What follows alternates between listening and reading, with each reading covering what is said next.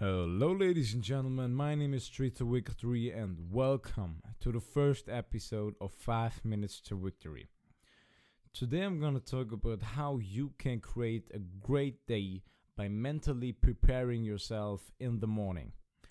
Number one, make your bed.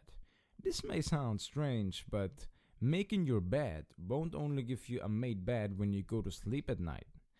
It will also also give you a feeling of I did something already after you get up in the morning.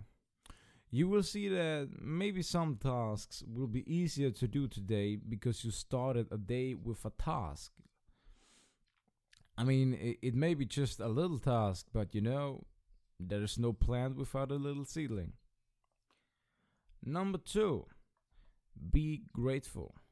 This is one of the most important things for my morning routine. Just be grateful for what you have.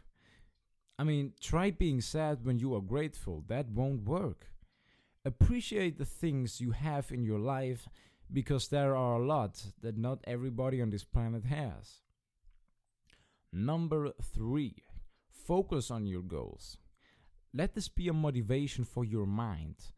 Know that you have a meaning that, that you wake up. Know there is a goal. Know that there is a goal that has to be achieved. Use the day that you have and invest some time in your goals to come them one step closer. Number four, be motivated by your goals. Like I just said, don't only work on your goals, let them be a motivation. Let them be your fuel to keep going. Number five, be happy. Try to smile a little bit in the morning.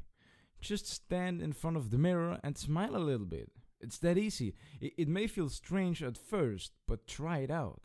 It feels pretty good. Also, listen to some music that gives you a positive vibe to start the day with some great jam in your ears. Like, put in your favorite song that, that gives you some energy and feel the power. Ladies and gentlemen, those were my five tips on the five minutes.